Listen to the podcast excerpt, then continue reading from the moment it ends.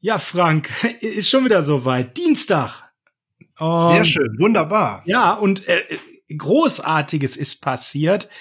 Ah, was lang erwartetes. Finde ich toll, oder? Ja, auf jeden Fall. Du bist wieder da. Ich habe dich letzte Woche schmerzlich vermisst. Äh, äh, ja, Dankeschön. Das, das ist nett von dir. Toll. Äh, Meine ich aber gar nicht. Also so toll das ist zu hören, dass du mich vermisst hast. Wobei ich deine Spotlight mit dem Jan nebenbei äh, grandios fand. Äh, XXL Spotlight mit dem Jan. Wer es noch nicht gehört hat, macht das. Nein, äh, wir reden heute über den People's Tight End. Er bleibt uns erhalten. Ist das nicht genial? Deal done. Eigentlich wie ich es erwartet habe. Bevor es in die Padded Practices geht und bevor auch die Gefahr für die Spieler auch geht, konnte man sich einigen und sogar noch rechtzeitig, bevor ein anderer Tight End auch den Vertrag bekommen hat. Sonst wäre es wahrscheinlich noch teurer geworden. Also eigentlich gutes Timing, Ende gut, alles gut. Schönes Schlusswort, dann lass uns mal starten. Welcome to Deutschland, 49ers Germany. Look, all across the globe, they already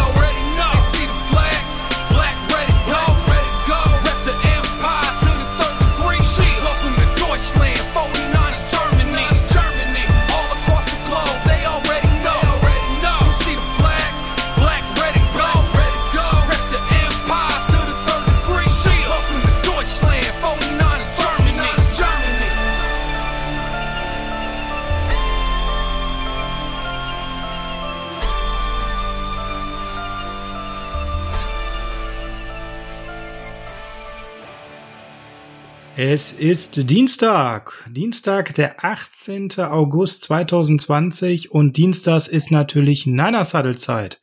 Herzlich willkommen zum Niners Huddle, dem Podcast der 49ers Germany. Mein Name ist Sascha Lippe und an meiner Seite wie immer der George Kittle Fan Frank Höhle, schönen guten Tag zusammen. Ist doch wunderbar. Jetzt ist der erste Tag des Padded Practices des Training Camps sogar schon in den Büchern. Und naja, es gibt wieder viel zu besprechen, viel aus der vergangenen Woche nachzuholen. Und dann werden wir uns ganz groß dem People's Tight End widmen. Genau, wir haben heute nämlich einen mega fetten Block News, einen ersten Blick ins Trainingscamp und dann geht's gleich zum People's Tight End. Und das Schöne ist, Frank, heute sprechen zwei George Kittle Fans miteinander, also ihr könnt euch sicher sein, die Folge heute wird vom Herzen kommen, weil wir uns wie Bolle freuen, dass das geklappt hat und wir werden das gleich, wie ihr das von uns gewohnt seid, tiefer beleuchten. Diese Woche, Frank, ohne Gast. Diese Woche mal wieder ohne Gast. Wir sind sozusagen mal wieder in trauter Zweisamkeit hier vereint. Ist auch wieder mal ganz schön, insbesondere da du letzte Woche in einer Folge nicht dabei warst.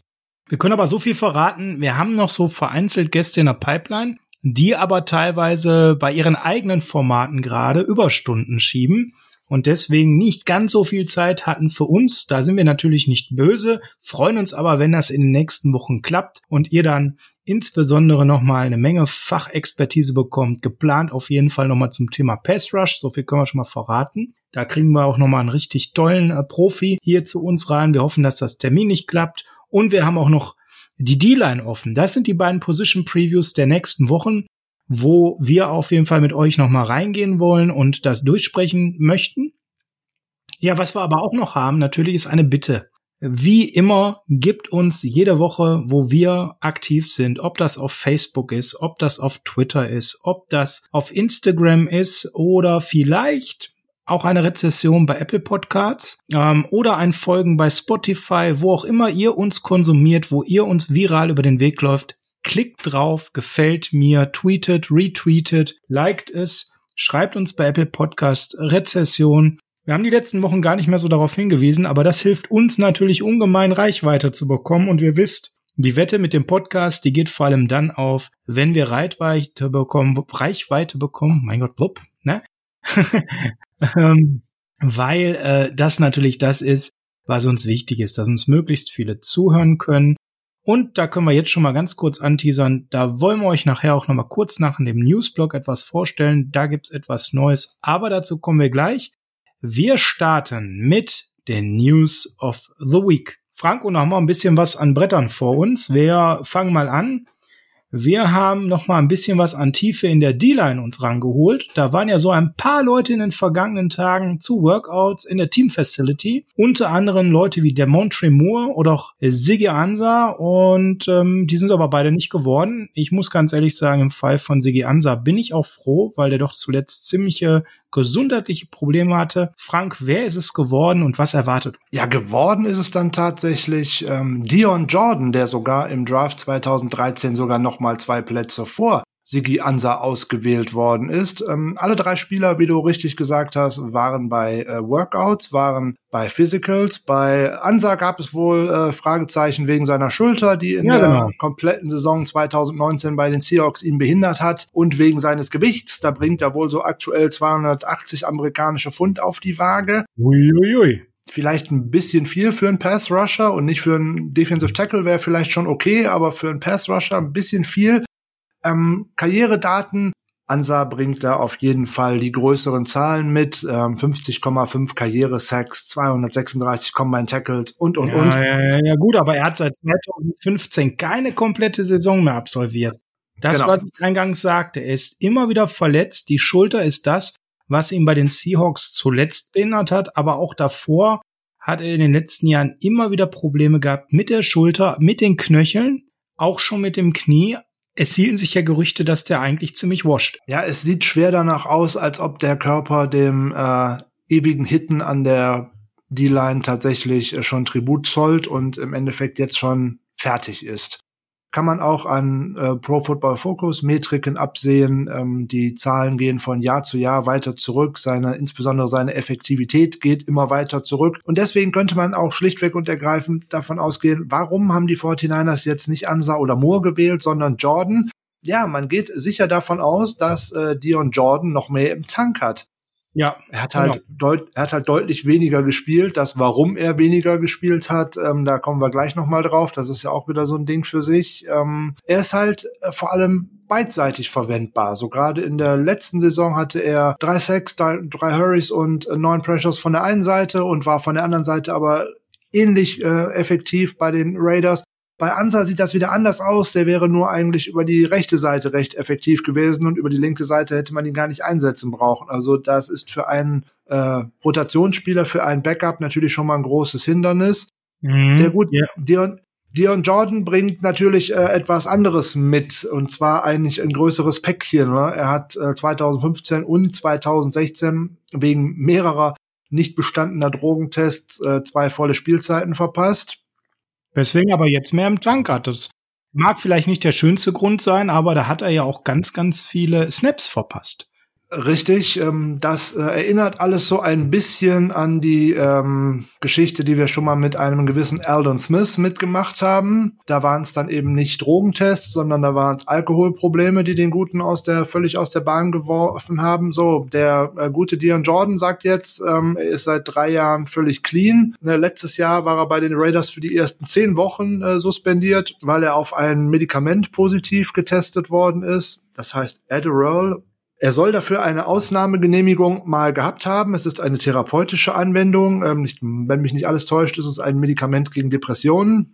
Aber die hat er anscheinend nicht verlängern lassen und damit verfallen lassen und dann ist er halt dummerweise irgendwann darauf positiv äh, getestet worden. Ja, klassischer Fall von dumm gelaufen, also kann man sagen, aber auch jetzt nicht was total Schlimmes, ne? Am Ende muss man irgendwo bei Dion Jordan sagen, er ist so ein Journeyman gewesen. Drei ja. Jahre Dolphins mit den Alkoholproblemen, dann anschließend Seahawks, dann Raiders jetzt bei uns. Ähm, Baujahr 90, einige Snaps weniger als Ansa, von daher vermeintlich viel im Tank, wiegt deutlich weniger, da können wir schon mal Entwarnung geben, die Verletzungshistorie ist besser. So deine persönliche Einschätzung, meinen zwei, drei Sätzen, er ist ja nur für die Rotation, um Tiefe zu bekommen, ist das so ein ja. guter Griff? Wenn er tatsächlich seine ähm, Problemchen im Griff hat und das stimmt, dass er so lange clean ist. Er bringt ein riesiges Potenzial mit, sonst wäre er mal nicht äh, als Nummer drei im Draft gegangen. Er bringt unheimlich lange Arme mit. Der Mann ist ein Riese. Dazu hat er Krakenarme. Und beispielsweise 2017 lag er mit seiner Pass Rush Produktivitätsrate mit 14,0 auf äh, dem ersten Rang von 120 qualifizierten Edge Rushern. Und selbst 2019 in den kurzen, er hat er nur sechs Spiele gemacht, Äh, selbst 2019 lag seine Productivity von 7,1 auf Platz 44 schon mal unter allen Edge Defendern. Also der bringt ein Riesenpotenzial mit. Die Frage ist, ähm, wie sehr er sich selber im Griff hat. Viele Experten haben ihm, äh, dem ehemaligen Oregon Duck, vorhergesagt, dass er gerade mit dem, was da so alles bei ihm an der Seite dann jetzt in der Defensive Line der 49ers aufsteht, dass das nochmal ein richtiger Karriereschub für ihn sein könnte. Denn wenn man jetzt mal schaut, was der gute Defensive Line Coach Chris Kotcherek jetzt zur Verfügung hat, da stehen insgesamt sechs First Round Picks in dieser Rotation. Nämlich neben Jordan natürlich Bosa, Ford, Armstead, Kinlaw und auch noch Thomas. Da ist schon so einiges da. Ich glaube, dass das nochmal ein Push ist für diese Defensive Line, gerade gegenüber ähm, Spielern wie jetzt einem Kerry Hyder, dem ich das nicht unbedingt zutraue. Es könnte nein, gut sein. Nein, auf gar keinen Fall. Es könnte gut sein, dass der gute Ronald Blair, den ich sehr schätze und äh, auf den ich auch viel halte, aber der könnte nach dem Kreuzbandriss vielleicht den äh, Anfang der Saison auch noch auf der Pub-Liste begin beginnen, dass er dann mhm. vielleicht gar noch gar nicht in der Rotation dabei ist. Von da aus ist Dion Jordan mit Sicherheit schon eine gute Alternative, ja. Ja, wir haben uns nicht umsonst noch ein bisschen länger mit ihm befasst. Das hast du gerade ja als schön nochmal zum Schluss äh, rübergebracht. Also wir glauben schon, dass der am Anfang vielleicht auch ein paar mehr Snaps sieht. Jetzt wird es ein bisschen knackiger, weil ja, William Sweet, da gibt es jetzt nicht ganz so viel zu erzählen. Eine Neuverpflichtung von uns für die O-Line. William Sweet wird jetzt den meisten wahrscheinlich gar nichts sagen. Wir haben da so ein bisschen auf gewisse Opt-outs reagiert. Da kann der Frank gleich mal ein bisschen was dazu sagen. William Sweet hat tatsächlich in der letzten Saison auf der Injured Reserve List der Arizona Cardinals verbracht, nachdem er vorher als undrafted Free Agent, ähm, weil er eben nicht als Rookie gedraftet wurde, von den Cardinals geholt wurde. Der Mann ist Baujahr 97, also sehr jung. Unterschreibt jetzt bei uns eben als O-Liner um in der O-Line noch mal ein bisschen für Tiefe zu sorgen. Aber ich glaube, wir brauchen gar nicht groß auf ihn eingehen. Er ist fit, hat alle medizinischen Tests bestanden. Das ist das Positive. Ist aber für mich ganz klar ein Mann für die Practice Squad, um ihn mittelfristig heranzuführen, Frank. Ähm, vielleicht erzählst du uns mal ganz kurz, warum haben wir den jetzt überhaupt verpflichtet? Es gab ja da so ein paar Opt-outs, äh, auch in der O-Line. Worauf haben wir da reagiert? Ja, in der, die 49ers hatten ja jetzt äh, drei Spieler, die von der Opt-out-Möglichkeit für die Saison 2020 Gebrauch gemacht haben. Ne, einmal äh, Wide Receiver Travis Benjamin und dazu dann die beiden Offensive Liner Sean Coleman und äh, Jake Brandle. Wenn sich dann direkt zwei aus der O-Line-Gruppe treffen, dann wird schon schwierig. Da sorgt man natürlich, dass man jetzt gerade fürs Camp erstmal genug Leute und genug Beine hat, in Anführungszeichen, Camp Buddies. Ja, genau. Sozusagen, man braucht eine, ähm, eine Offensive Line für die erste, für die zweite, für die dritte Offense. Also bedeutet eigentlich schon mal 15 Spieler, mehr oder weniger, weil die ja nicht alle gleichzeitig auf dem Spielfeld sind. Du brauchst Offensive Liner, wenn du ähm, die Special Teams äh, trainieren lassen möchtest und und und. Also da wird der gute äh, William Sweet, dessen Name mir natürlich übrigens schon äh, total gut gefällt, da schon drunter fassen. Ähm, ich glaube, er hat in seiner Karriere einen Fehler gemacht. Ähm, er ist äh, von der University of North Carolina als sogenannte Underclassman schon in den Draft gegangen. Also sprich, er hätte noch seine Senior-Saison am College spielen können. Ja, und das wäre besser gewesen. Das muss man nüchtern mit dem Blick auf die Zahlen auch ganz klar äh, sehen. Ne? Er bringt auf jeden Fall mit äh, das Problem, dass er wenig gespielt hat. Hm.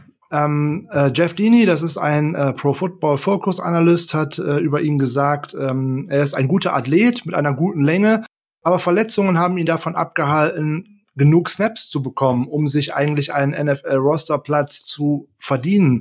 Und genau das ist das Problem. Wenn er die äh, eigentliche letzte College-Saison noch hätte spielen können, anstatt dann bei Arizona mit einer kleineren Knieverletzung ähm, im Endeffekt ähm, nur auf der Injured Reserve die ganze Saison zu verbringen. Das wäre für seine Karriere wahrscheinlich besser gewesen. Also ihn sehe ich ganz klar als Camp Buddy und eigentlich nicht mal als Practice Squad Kandidat. Dazu müsste er ein sehr gutes Camp abliefern, was ich eigentlich nicht glaube.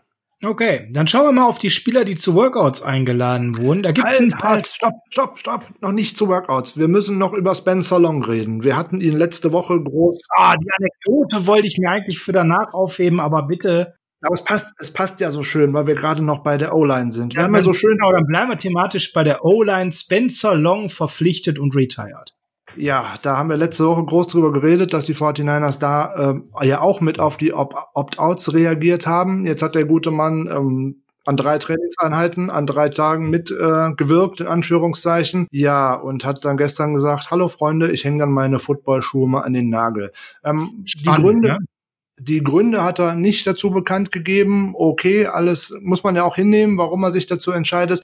Das ist natürlich für die 49ers jetzt gerade echt ein Problem. Ähm, ja, und zumal er auch noch gar nicht das Alter hat, um zu retiren. Ne? Also Baujahr 90, das hatten wir vorhin schon mal. Da ist man ja eigentlich auf so einer Position in einem Alter mit 30, wo man durchaus noch sehr gute Leistungen bringen könnte.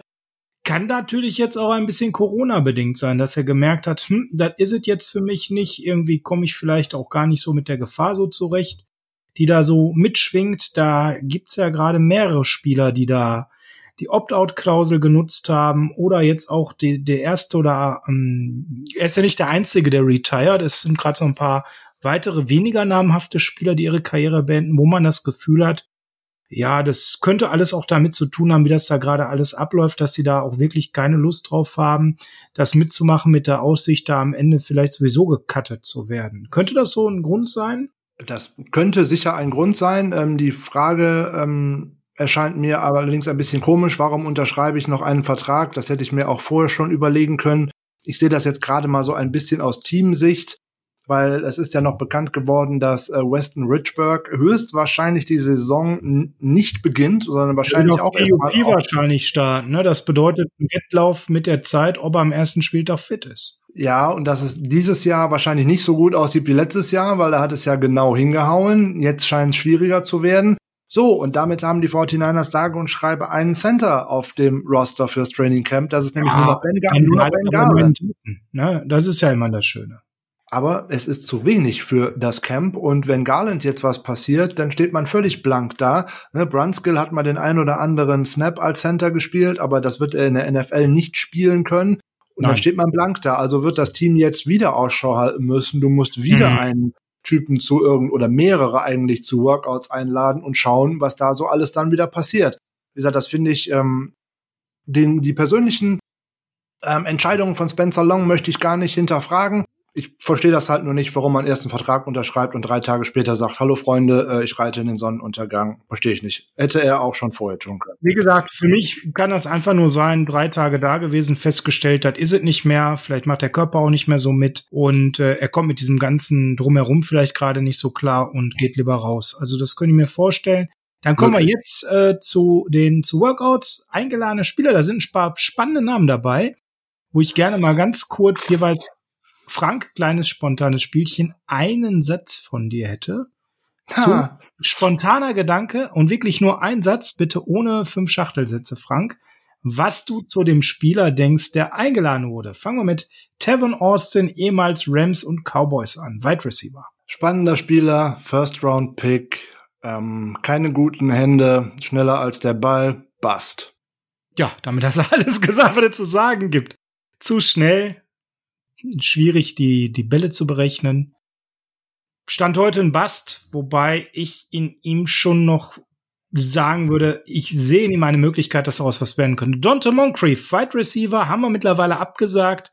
Ehemals Colts, Jaguars, Steelers, Panthers, also schon bis genau umgekommen. Der ist abgesagt, muss ich trotzdem noch was sagen. Äh, noch größerer Bast als äh, Tavon Austin. Äh, jeder kann mal kurz in Highlights reinschauen was der letzte Saison für Bälle gedroppt hat. Mein lieber Scholli, Dankeschön. Irgendwo anders hin, nur bitte nicht zu uns.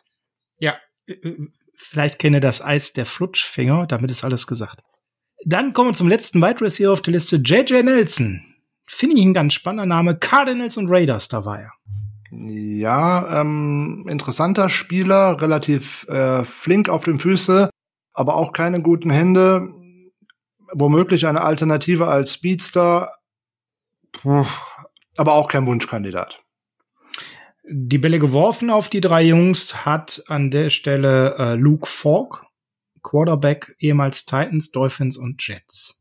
Ja, über Luke Falk muss man, glaube ich, auch nicht viel sagen. Ähm, wer das gerne was sehen möchte, was Luke Falk so kann, schaut mal letzte Saison rein, als er den Mann mit den Ghosts, Sam Darnold, mal vertreten hat. Ähm, das war böse da ist äh, CJ Bessard schon ein grandioser Quarterback gegen.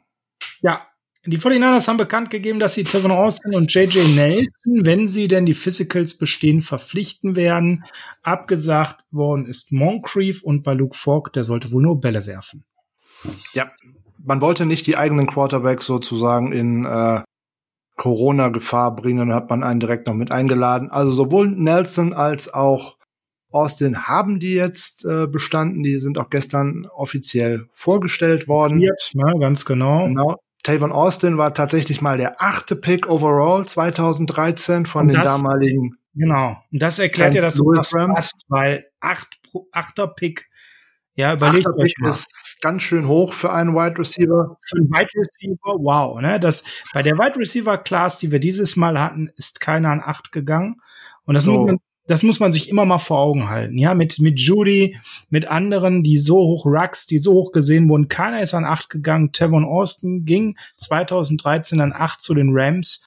Und dann kann ein Urteil, Frank, glaube ich, äh, noch mal ein bisschen mehr nachvollzogen werden, warum du sagst Bast, weil im Prinzip hat er in den fünf Spielzeiten bei den Rams und auch in den zwei Seasons bei den Cowboys nie die Erwartungen erfüllt. Das muss man einfach mal ganz schlicht und ergreifend sagen.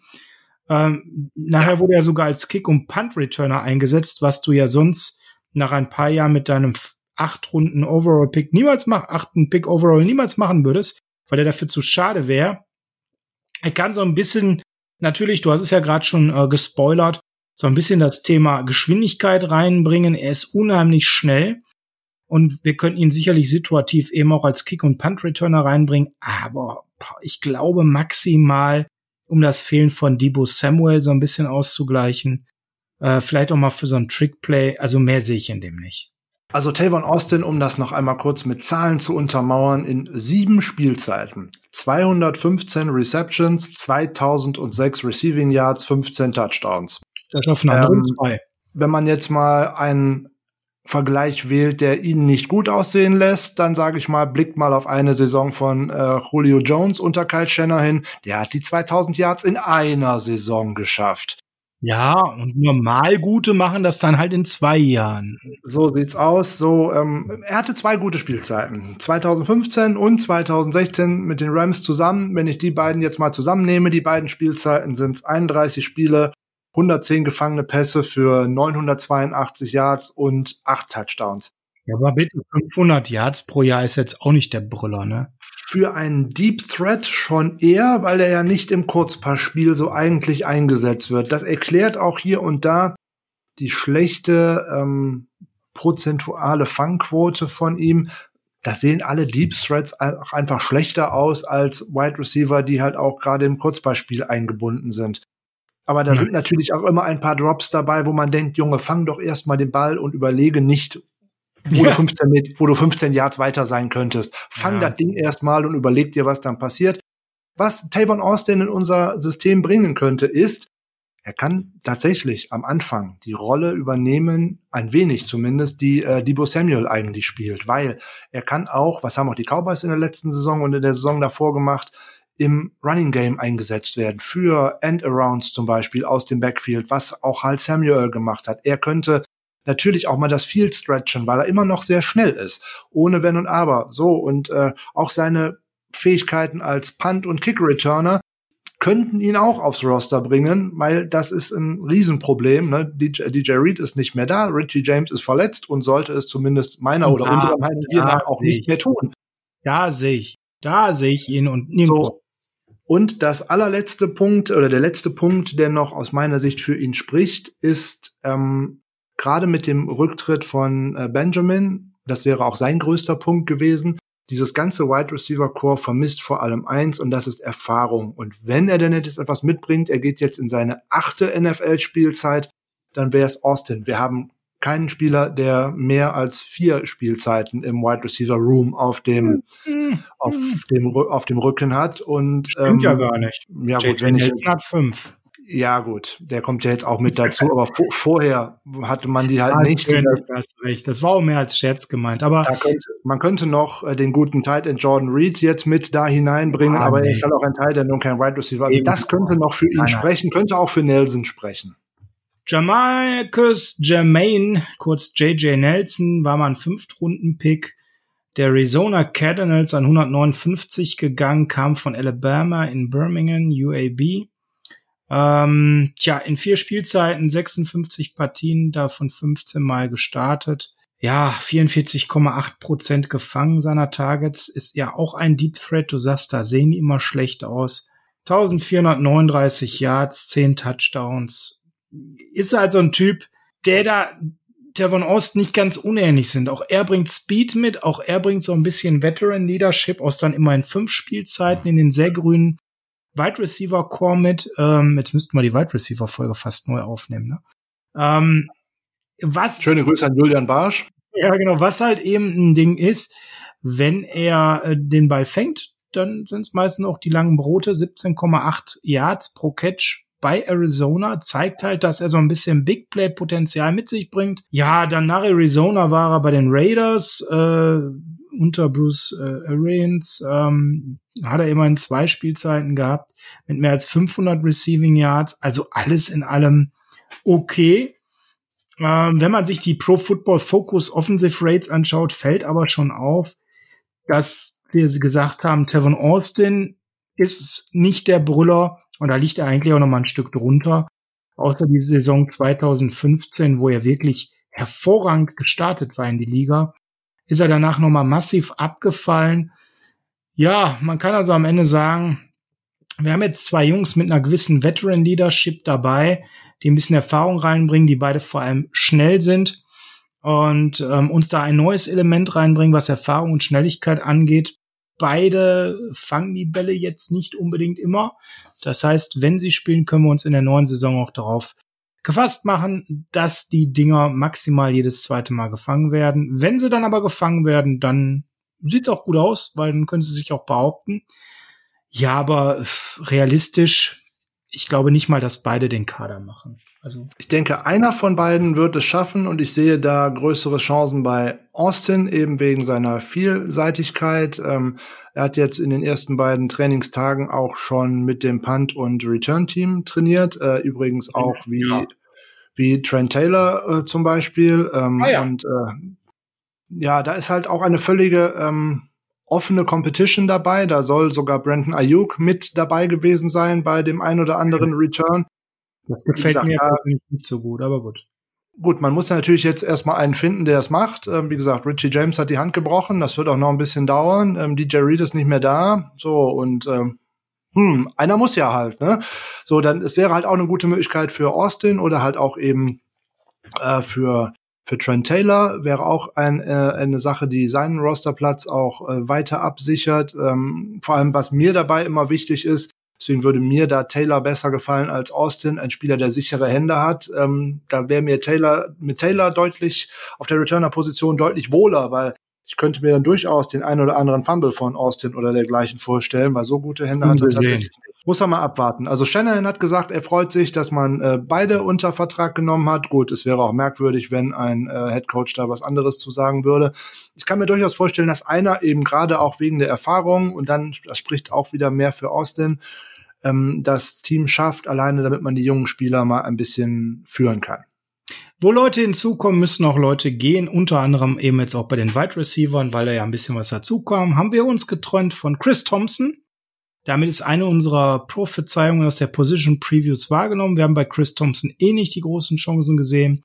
Er kam 2017 als undrafted Rookie Free Agent zu den Texans ursprünglich, konnte sich dort aber nicht durchsetzen, ging dann über die Practice Squad anschließend, ja, und wurde dann nach und nach befördert und ist dann eben zu uns gekommen, jetzt aber ohne Erfolg. Wir haben ihn im August 2019 äh, verpflichtet war sogar ähm, kurz in der Offensive drin, dann wurde er wieder entlassen, nur um ihn dann wieder erneut zu verpflichten und dann wieder den Roster Cut nicht zu schaffen. Das alles war letztes Jahr. Wir haben aber ihn in guter Erinnerung gehabt. Vielleicht kommt er noch mal wieder, je nachdem wie die verletzten Situation ist. Kein Mann, den wir vermissen werden. Ja, und die ähm. zweite Prophezeiung an der Stelle ist auch so, dass wir da recht gehabt haben. Tight End Daniel Ham ist ebenfalls entlassen worden. Er ist in 2019 nicht im Draft ausgewählt worden, ging dann als Rookie Free Agent zu den Chargers, ähm, war dann dort im Minicamp und äh, auch am Anfang im Trainingscamp, bis sie ihn entlassen haben. Dann claimten sie ihn anschließend wieder, weil auf dem Waiver er durchging, hat dann aber eben auch, nachdem er die ähm, finalen Cuts damals nicht geschafft hatte und entlassen wurde, ähm, direkt bei der Practice Squad wieder angeheuert und jetzt hatten wir eben ihn unter Vertrag genommen, aber auch er hat es nicht geschafft und auch damit geht hier an der Stelle eine Prophezeiung von uns beiden. Die waren jetzt beide aber auch nicht ganz so anspruchsvoll. Da muss man dazu sagen, da wollen wir uns jetzt gar nicht so hoch loben. Aber in Erfüllung, also auch ein bisschen Luft geschaffen im Raster nach den Entlassungen der letzten Wochen, wird's hier natürlich ein bisschen ruhiger. Ähm, viel überraschender war eine Veränderung im Coaching-Staff. Frank, übernimm du doch mal wieder, denn Chris Förster bekommt eine zweite Chance, weil Miles Austin die 49ers verlassen hat. Jo, ähm, ich würde aber gerne noch zwei Sätze zu Helm und äh, Thompson verlieren, so als letzte Info zu den beiden. Ähm, Daniel Helm wird definitiv wahrscheinlich erstmal nicht zu den 49ers zurückkehren, weil er hat den Waiver nicht überstanden. Er ist jetzt bei den Kansas City Chiefs.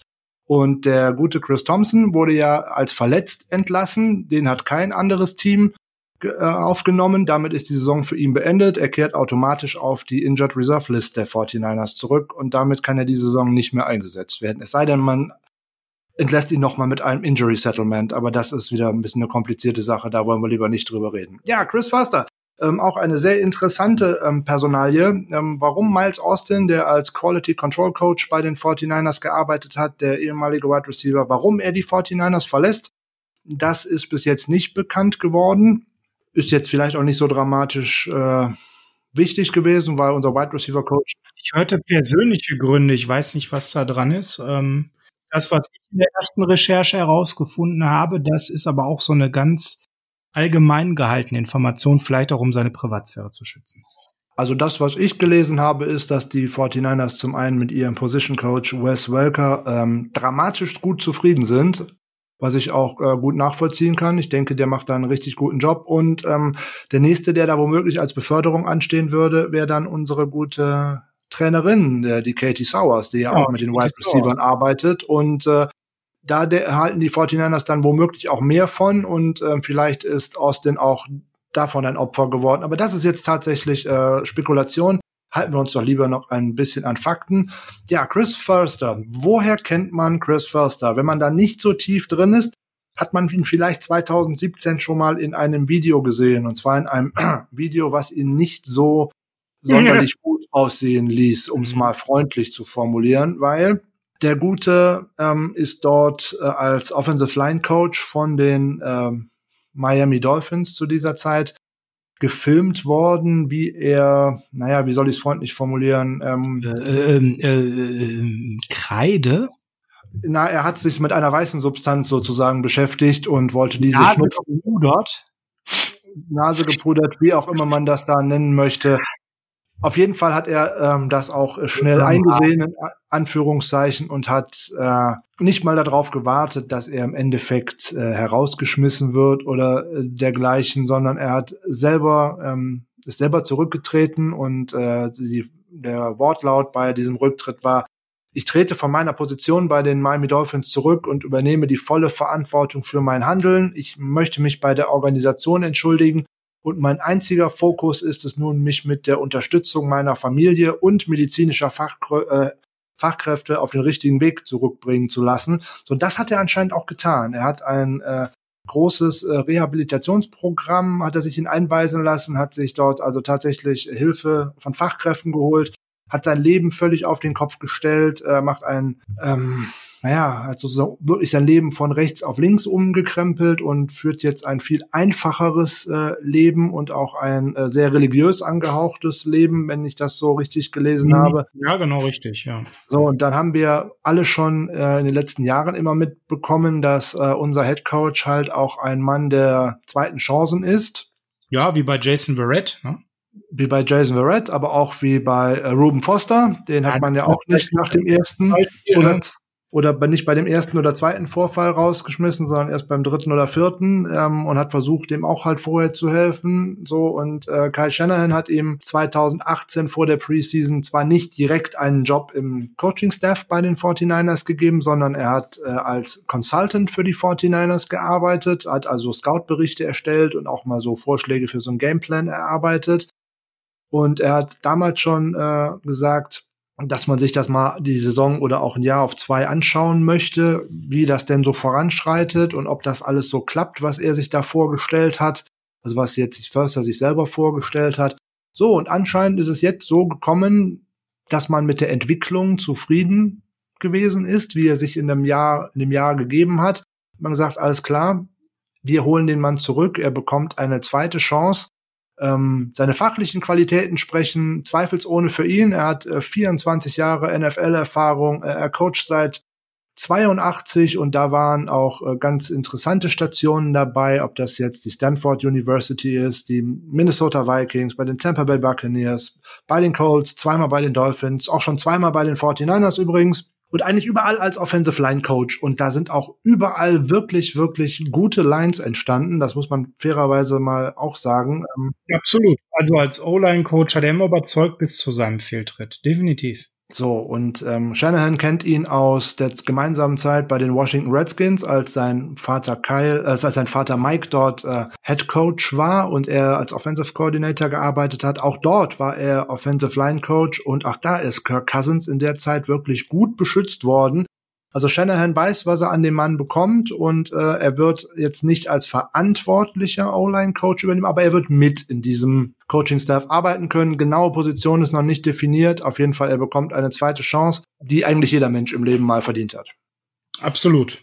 Ja, und zum Thema, wer sich eine neue Chance verdient, äh, es tut sich noch etwas in einer Form, wie wir es nicht uns gewünscht haben im Kader der 49ers. Leider gibt's bei Jalen Hurt den Verdacht auf ACL. Kreuzbandriss. Kreuzbandriss und das würde bedeuten Ende im Gelände für diese Saison und ähm, ja, schade. Na, natürlich ist die Hoffnung da, dass sich das nicht bewahrheitet. Die News ist gerade frisch raus, deswegen ähm, drücken wir noch ein bisschen die Daumen, dass sich der Verdacht eben nicht bestätigt. Aber was man so liest, wird es jetzt auf jeden Fall ein MRI geben, um das zu ähm, untersuchen, das Knie, was definitiv verletzt ist. Abwarten und Tee trinken habe ich heute in unserem 49ers Germany WhatsApp-Chat gelesen. Jo, stimmt, das müssen wir, aber das klang jetzt alles andere als gut und wir haben auch direkt gehandelt. Ähm, der gute Jaron Brown ist ganz spontan heute schon, heute Morgen zu einem Workout gekommen, über den werden wir jetzt gleich sprechen. Aber wir kommen natürlich wirklich an den Punkt, dass wir die Position Preview Wide Receiver irgendwann komplett neu aufnehmen können, weil sich da ja gerade immens was tut, nachdem jetzt Benjamin raus, raus ist, Thompson raus ist, Hurt jetzt, wir befürchten es raus ist, wieder gerade. Samuel verletzt ist, James verletzt ist. Genau. Dazu jetzt Kevin Austin rein, JJ Nelson rein. Also da hat sich massiv was im Wide Receiver Core geändert. Wenn jetzt noch Jaron Brown dazukommt, ähm, ja, dann hat sich da eine Menge durchgewürfelt. Wir müssen mal gucken, ob er sich im Workout durchsetzt. Mit Jaron Brown haben wir den nächsten ehemaligen Seahawk eingeladen. Aber ähm, das wäre einer, der noch mehr Veteran Leadership eben bringt, weil er tatsächlich schon sieben Saisons äh, auf dem Buckel hat. Davon äh, fünf Saisons bei den Arizona Cardinals, zwei bei den Seattle Seahawks. Ja, ist jetzt aber einer, der mich persönlich so gar nicht von den Socken reißt. Äh, kannst du mir irgendetwas über ihn sagen, dass du sagst, ähm, du verstehst, dass man ihn einlädt, du siehst da viel Positives. Ich habe nicht so richtig viel gefunden, wo ich sage, wow, die Einladung verstehe ich, die kann ich nachvollziehen. Außer das Argument, dass der Wide Receiver Markt schon ziemlich leergefegt ist. Der Wide Receiver Markt ist tatsächlich ähm, sehr leer gefegt. Äh, ähm, ich hab mich äh, zum einen gefreut, dass ich den Namen Brown gelesen habe und nicht nochmal den Namen Moncrief, wenn ich ganz ehrlich oh, bin. Ja, Gott. Mhm, ähm, ja. So, der gute Jaron Brown kennt zumindest mal die NFC West, weil da hat er sich bis jetzt nur aufgehalten. Ähm, das ein oder andere Inside-Info vom Gegner kann man auch gerne mal nehmen. Das ist auch so ein Grund, warum die Seahawks gerne DJ Reed äh, geclaimt haben, keine Frage.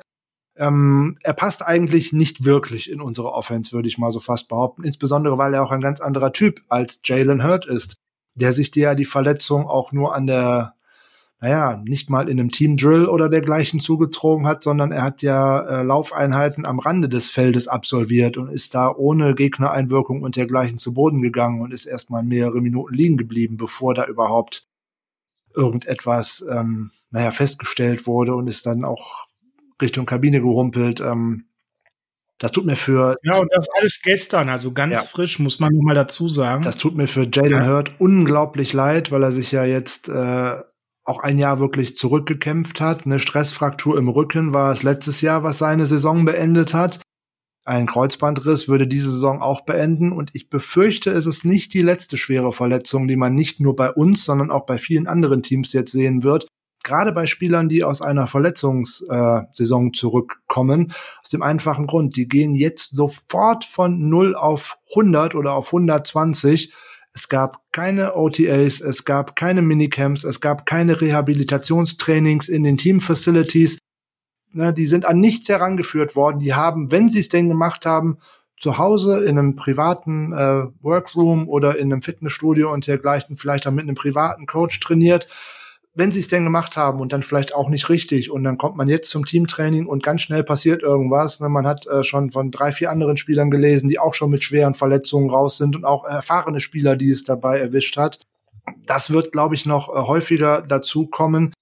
Ähm, wenn wir äh, Jaron Brown verpflichten, sehe ich nicht, dass der das äh, Roster machen könnte. Da müsste noch mehr ähm, kaputt gehen, in Anführungszeichen. Aber wir sind wieder bei dem Thema, wo wir uns nicht nur in der Wide Receiver Folge drüber unterhalten haben, sondern auch von IR zum Star. Das wird dann bei Hurt wahrscheinlich nichts.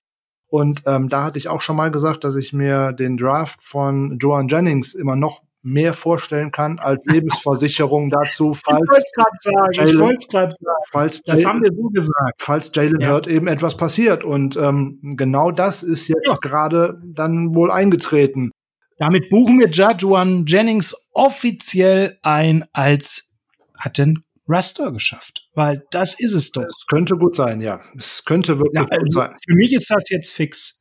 Und was ich gelesen habe, ähm, auf den 49ers Seiten scheint er auch im Route Running gewisse Skills zu zeigen, die man so nicht von ihm erwartet hätte. Ähm, da, das ist sogar auch in unserem 49ers Chatroom angekommen. Also er scheint sich da noch mal ein bisschen begabter zu zeigen und das ist doch auch eine wunderbare Sache an der Stelle. Können wir gerne gebrauchen, nehmen wir gerne mit. Keine Frage. Du hast es gesagt, Jennings, ein bisschen Hertz Lebensversicherung, Backup und jetzt greift der Backup und ich glaube, das ist ein guter. Ja, bevor wir zum Hauptthema kommen, nämlich der Vertragsverlängerung von George Kittle, wir haben Neuigkeiten für euch. Ähm, ja, wie kommt's zu den Neuigkeiten? Es ist ganz einfach. Frank und ich sehen uns seit Wochen immer wieder gewissen Fragen von eurer Seite konfrontiert im Positiven, nämlich Fragen, Mensch, wie macht ihr das alles? Das ist so viel Arbeit und äh, das ist so toll, was ihr macht. Das freut uns natürlich megamäßig, dieses Feedback immer wieder zu bekommen, wie toll die Arbeit läuft hier, ähm, wie das auch bei euch ankommt, was wir hier machen mit unserem Podcast. Aber das ist nicht alles Anfragen, was ihr hattet, sondern ja, da kam auch immer wieder die Frage auf, können wir euch irgendwie unterstützen? Und da haben Fragen und ich jetzt wirklich viele Wochen drüber nachgedacht und hin und her überlegt, weil, ja, ihr könnt uns ja die Aufnahme schwer abnehmen. Natürlich freuen wir euch, wenn wir, wir haben ja das für die Offseason mal so äh, dann im nächsten Frühjahr angedacht, ähm, auch hier, wer mag, mal ähm, vorgestellt zu werden. Aber ja, uns ist was eingefallen, wie ihr uns unterstützen könnt. Und Frank, vielleicht erzählst du mal ganz kurz, dieses Projekt, es besteht jetzt seit April, es ist so durch die Decke gegangen. Wir haben jetzt äh, tolle bewegte Wochen hinter uns. Wir haben mittlerweile 30 Folgen, heute Folge 31, die wir aufnehmen. Die Wochen sind wie im Fluge vergangen. Es hat eine unheimliche Dynamik entwickelt gehabt tolle Gäste waren hier, Gäste wie Adrian Franke, Christoph Kröger jetzt letzte Woche, Jan Wegwert, den ich sehr lieb gewonnen habe, Julian Basch genauso, viele andere, ja sogar Günther Zapf. Ähm, es ist viel passiert, wir haben wahnsinnig viel mitgenommen und Frank, wir haben uns was überlegt und äh, da hast du mal was vorbereitet. Erzähl doch mal kurz. Ja, wir haben beide oder wir sind beide nie davon ausgegangen, dass dieser Podcast ähm, derart durch die Decke geht, dass das so gut äh, bei euch ankommt, dass wir so ein phänomenales Feedback und ähm, Anteilnahme und Fragen und positive Kritik und Anregungen bekommen. Ähm, da möchten wir an ganz vielen Stellen auch äh, drauf eingehen, alles umsetzen, was irgendwie möglich ist. Und äh, das ist uns beiden auch extrem wichtig. Ne? Wir sagen das ja immer wieder von Fans für Fans. Das soll auch so sein. Das ist im Endeffekt unser kleines Projekt, aber das Projekt, was eigentlich für die 49ers-Fans, für die 49ers Germany-Fans ähm, sein soll, natürlich auch für alle anderen Faithful-Fans, die uns gerne zuhören. Von daher, ähm, wir sind so dramatisch überfahren worden von ähm, wie euch Im positiven. im positiven Sinne, wie euch das äh, gefallen hat. Und es geht ja eigentlich jetzt schon so nach Folge 8, 9 sind wir mehrfach gefragt worden, wie ja, können wir euch denn unterstützen? Ne, eine Möglichkeit, uns zu unterstützen, ist wie gesagt immer ähm, Likes da lassen, schöne Kommentare, es teilen, äh, Rezensionen da lassen, wo es geht, äh, den Podcast bekannter zu machen und dergleichen. Das ist natürlich die eine Seite der Medaille. Äh, die andere Seite der Medaille ist natürlich, wie äh, können wir für euch besser werden? Ja? Genau. Besser werden bedeutet dann, wie bekommt man noch eine bessere Qualität auf die Straße? So, wir haben bis jetzt es geschafft, den Podcast mehr oder weniger kostenneutral zu halten. Wir nutzen einen äh, freien Hoster, wir produzieren Videos für den YouTube-Kanal selber, wir versorgen, wir sorgen für die Verteilung auf die ähm, entsprechenden Plattformen. So, und das ist alles sehr sehr zeitaufwendig und das ist auch eine, eine Tonqualität, die auch bei einem freien Hoster ein wenig äh, gedrosselt, also eingeschränkt ist. Ja, bevor man jetzt zu weit ausholt, wie man denn euch, wie man, wie ihr uns unterstützen könntet, wäre eigentlich Folgendes. Wir haben uns das überlegt. Der nächste logische Schritt für uns wäre, äh, mit dem Podcast zu einem professionellen und dann auch einem zahlungspflichtigen Hoster, am liebsten mit dem Sitz äh, in Deutschland, äh, wechseln zu können. So, da kommen halt auch immer monatliche und laufende Kosten auf äh, einen zu. Wenn man noch eine professionelle digitale Aufnahmeplattform dazu buchen möchte, da käme auch wieder ein gewisser Beitrag zusammen. Und wenn man das Ganze dann auch noch wirklich professionell bearbeiten möchte und nicht mit freien Programmen, und dann würde das sowas mit Achtung Werbung, äh, Adobe Audition oder dergleichen Werbung Ende machen möchte, allein das würde einen monatlichen Betrag von 25 Euro verschlingen. Also das sind nicht die Schritte, die wir machen möchten, ja. sondern eben den Wechsel zu einem professionellen Podcast-Hoster. Das würde uns nämlich viel bringen, nämlich zum einen äh, eine deutlich bessere Tonqualität, ähm, eine bessere Möglichkeit, den Podcast zu verteilen und es würde uns vor allem Arbeit abnehmen, nämlich diese Verteilarbeit. Äh, ihr erinnert euch vielleicht, dass vor einigen Wochen mal eine Folge auf einer Plattform nicht automatisch hochgeladen wurde, ja, auf Spotify hatten wir das Problem, ja. ne? Das dauerte stundenlang. Das dauert. Und was ihr vielleicht nicht wisst, dass der liebe Frank zig Mails geschrieben hat mit Spotify, äh, um das zu klären und das riesig aufwendig war. Und das, wo wir jede Woche schon ähm, gewisse Verteilungen alle manuell machen. Wir drücken nicht auf den Knopf und alles ist automatisch. Wenn ihr YouTube habt mit mhm. den tollen Grafiken, die der Frank macht, dann macht der Frank das alles manuell. Während professionelle Podcaster, wir denken da jetzt an sowas wie, wie Podigy oder Werbung, so, Werbung. die machen das. Ja, wir kriegen ja kein Geld. Äh, von denen bisher noch nicht. Ähm, die machen das alles automatisch. Das würde bedeuten, wir würden hier in Klangqualität investieren und vor allem auch in Zeitersparnis. Und das ist etwas, was Frank und mir sehr wichtig ist, denn dieses Projekt hat einen gigantischen Erfolg und wir wollen es weitermachen. Aber wir merken, dass wir zeitlich, insbesondere dann, wenn die bestehende Technik Probleme macht, wie wir es jetzt mehrere Mal hatten in den letzten Wochen leider, völlig an unsere Grenzen im zeitlichen kommt. Denn äh, ja, wir haben beide auch noch anderes Leben und einiges zu tun. Wir sind beide auch noch berufstätig so nebenbei. Ja, und wenn man dann so eine Folge halt noch manuell deutlich stärker nachbearbeiten muss als eigentlich vorgesehen und dann vier, fünf Stunden dann teilweise damit beschäftigt ist, noch nach der Aufnahme Dinge zu schneiden, zu recutten, zu remastern, hochzuladen, Social Media dann zu spielen. Und da reden wir nur von einer Folge, da reden wir nicht davon, dass mit Spotlights noch ein zweites Format kommt. Dann wird das einfach ein bisschen viel, wenn es auf der anderen Seite Anbieter gibt, die sowas automatisiert anbieten. Und das ist der Schritt, den wir gerne gehen würden, wo ihr uns unterstützen könnt. Und Frank, Erzähl doch mal ganz kurz, wie kann man uns denn jetzt konkret unterstützen? Ja, genau. Ich würde äh, gerne noch kurz sagen, wir möchten nicht, dass unser Podcast so hinter einer Paywall verschwindet, sondern zu sagen, ihr müsst für, nein, also mit ne, ihr möchtet, ihr müsstet für jede Ausgabe bezahlen, damit ihr eine Ausgabe hören könnt. Nein, nein, nein. Der eigentliche Podcast wird definitiv frei bleiben, ohne Wenn und Aber. Wir haben uns natürlich darüber Gedanken gemacht, wenn ihr uns unterstützt, ihr sozusagen unsere Supporter werdet, mit ins Boot einsteigt. Was machen wir denn sozusagen als Bonbon für euch?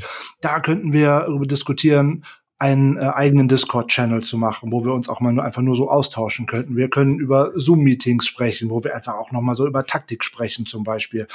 Da war ja zum Beispiel der Wunsch mal ein, ein Live-Zoom-Spotlight mit dir, ne? Das wäre natürlich Bonbon. So, das wäre natürlich etwas ja? als Bonbon äh, gerne für diese Supporter-Community. Das würde uns unheimlich Spaß machen. Man könnte natürlich auch drüber nachdenken, ob man noch mal so exklusive Extra-Folgen für diesen Bereich macht. Aber da muss man halt sehen, zum einen, was ihr wollt und was wir dann umsetzen können. So, wofür haben wir uns entschieden? So, das muss natürlich alles auch ein bisschen äh, Nachhaltigkeit haben und auch ein bisschen Planbarkeit wir wollen uns dazu ja auch nicht noch einen zusätzlichen Verwaltungsaufwand ins Haus holen. Haben wir uns mal so rumgeguckt, was machen denn noch andere Podcasts? Also gängige Variante ist zum Beispiel so Crowdfunding über die Plattform Patreon. So, und das werden wir jetzt auch an den Start bringen. Ähm, das macht ja auch Downset Talk, das kann man jetzt ja auch gerne mal sagen. Ne? Julian Barsch macht über Steady HQ, aber es ist ähm, im Endeffekt genau das Gleiche. Wir würden euch dort bitten, wenn ihr uns denn unterstützen möchtet, euch da einmal einen Account anzulegen. Über der patreon.com ist das Ganze. Dort sucht ihr nach dem Niners Huddle, findet ihr dann auch direkt so und da seht ihr dann, es gibt verschiedene Möglichkeiten, den Podcast zu unterstützen, nämlich fünf verschiedene Stufen, die ich äh, netterweise mal äh, nach Quarterbacks von den 49ers äh, benannt habe. Da kann man dann auch sehen, wie sind diese Stufen im Endeffekt ähm, gestaffelt. Es beginnt mit Nick Mullins geht über Jimmy Garoppolo und dem äh, Jeff Garcia zu den Hall of Famern Steve Young und Joe Montana. Da ist für jeden sicherlich irgendwie etwas dabei, wenn er uns unterstützen möchte, so nach dem Motto, Sascha und Frank sollen zumindest mal einen Kaffee trinken gehen oder wie auch immer. Ne, wir haben da ja, gut, darum geht's ja gar nicht. Also der würde ja nicht das mal ja, am Anfang drin sein. Ja und auch keine Reise zum Super Bowl, keine Sorge. Es geht wirklich also erstmal in erster Linie darum, dass wir das Geld da zusammenbekommen, um zu einem professionellen Podcaster zu wechseln, um die Klangqualität zu bessern, um die Automatisierung zu genau. nutzen, damit wir da ein bisschen arbeitsmäßig erleichtert werden. Ähm, Frank hatte auch unheimlich Checkerei mit Tools, die wir permanent immer wieder ähm, neu nutzen. Das ist alles ein hoher Verwaltungsaufwand, der einfach auch mit der ähm, Traffic, die wir jetzt haben, einfach ein bisschen überhand genommen hat. Schaut einfach, hinter welchem Quarterback ihr steht. Ähm, für uns ist jeder schön und wir werden gerne jeden Supporter in Zukunft in der Folge nennen, der uns unterstützt. Wir freuen uns darüber, wenn der ein oder andere von euch sagt, das ist eine geile Nummer und äh, die unterstütze ich mit dem ein oder anderen Taler pro Monat, weil äh, die beiden da etwas machen, wo ich Spaß dran habe. Ähm, Frank, wo kann man das denn jetzt alles nochmal nachlesen? Gibt es da noch einen Facebook-Post zu? Wo du vielleicht auch noch auf die Patreon-Seite verlinkst. Wie dürfen wir uns das vorstellen? Genau so wird das laufen. In den nächsten Tagen, wir verlinken das einmal schon mal mit in die Show Notes. Da könnt ihr dann mal nachschauen, aber ich werde da auch noch was zu, zu äh, Papier bringen, beziehungsweise zu digitalem Papier bringen. Und dann könnt ihr das mal alle nachlesen und könnt euch überlegen, möchtet ihr das machen oder möchtet ihr das nicht machen? Und wenn ihr dazu noch Fragen habt, dann könnt ihr euch natürlich immer an äh, Sascha und mich wenden, ist ja gar keine Frage ne, im öffentlichen Talk bei uns in der 49ers Germany Gruppe. Deswegen jeder, der uns hier gerade zuhört und noch kein Mitglied bei uns ist, ne, checkt mal bei uns die Facebook-Seite einfach unter 49ers Germany und dann auf Beitreten und dann wird sich unser äh, General Manager, der Alexander Waldmann, gerne und schnell bei euch melden. Wirklich, der macht das in einer hervorragender und schneller Art und Weise. Und da könnt ihr ganz schnell Mitglied bei uns werden, ist dann auch kostenfrei. Tolle Community. Wir sind inzwischen so knappe 500, ähm, die sich da auch ganz in ganz vielen Fällen aktiv beteiligen. Darüber können wir dann auch gerne noch das ganze Modell noch mal ein wenig diskutieren oder auch etwas anpassen oder wenn ihr noch Vorschläge habt. Wir sind da immer für alles offen. Wie gesagt, für uns erster Schritt. Wir bringen das jetzt mal an den Start. Wir gucken, ob sich das ähm, rentiert in Anführungszeichen. Bedeutet ja auch nicht, dass ähm, Sascha und ich das Ganze in Anführungszeichen äh, über diesen Weg finanziert haben wollen. Aber wenn wir zumindest einen Teil der dann auf uns zukommenden Kosten äh, refinanziert bekommen, dann wären wir schon recht glücklich, oder? Absolut. Uns geht es einfach darum, äh, dass wir gerne weiter Zeit investieren, die aber gerne ein bisschen kalkulierbarer hätten, weil wir ja noch äh, Familie haben, weil wir noch äh, Freunde haben und auch äh, einen Job, dem wir nachgehen. Ja, und an der Stelle eben auch ein bisschen Erleichterung haben möchten und natürlich das finanzielle Risiko einfach im Rahmen bleiben sollte. Damit haben wir, glaube ich, heute genug erklärt, denn ihr kennt das im Fall von vielen, vielen anderen Podcasts, die ihr schon hört. Das bieten viele an und äh, ja, wir haben bis Folge 30 gebraucht, weil wir eigentlich es nicht wollten.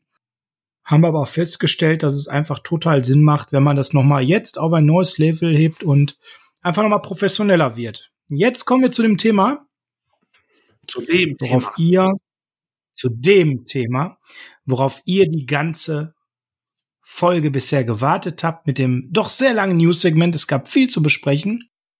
Die Verlängerung des Vertrages von unserem People's Tight End, George Kittle. Unser Hauptthema, die Vertragsverlängerung heute, ist durch Deal Done. Hast du so schön, Frank, genannt. Extension über fünf Jahre. Ganz pünktlich vor dem Beginn des Training mit Pets. Frank, erzähl mal ganz kurz, warum ist das psychologisch so wichtig zum Thema auch Sicherheit der Spieler, das vor Beginn des Trainings mit Pets durchzuführen? Naja, um es mal plakativ zu formulieren, sobald die Pets an sind, kracht's im Training Camp. Das heißt, da gibt's dann auch Körperkontakt und sobald es da richtig Körperkontakt geht, dann wird auch gerne mal irgendwie rollt gerne mal ein Defender über deinen Knöchel und schon kann die Saison zu Ende sein bin davon überzeugt, dass der Vertrag schon viel eher zustande gekommen wäre, wenn das Team und äh, Kittel und halt auch äh, General Manager, Parag Marathi und wer auch immer häufiger in Kontakt gewesen wären. Also dass ich denke, dass in einer normalen Offseason das schon bei Minicamp oder OTAs gelaufen gewesen wäre.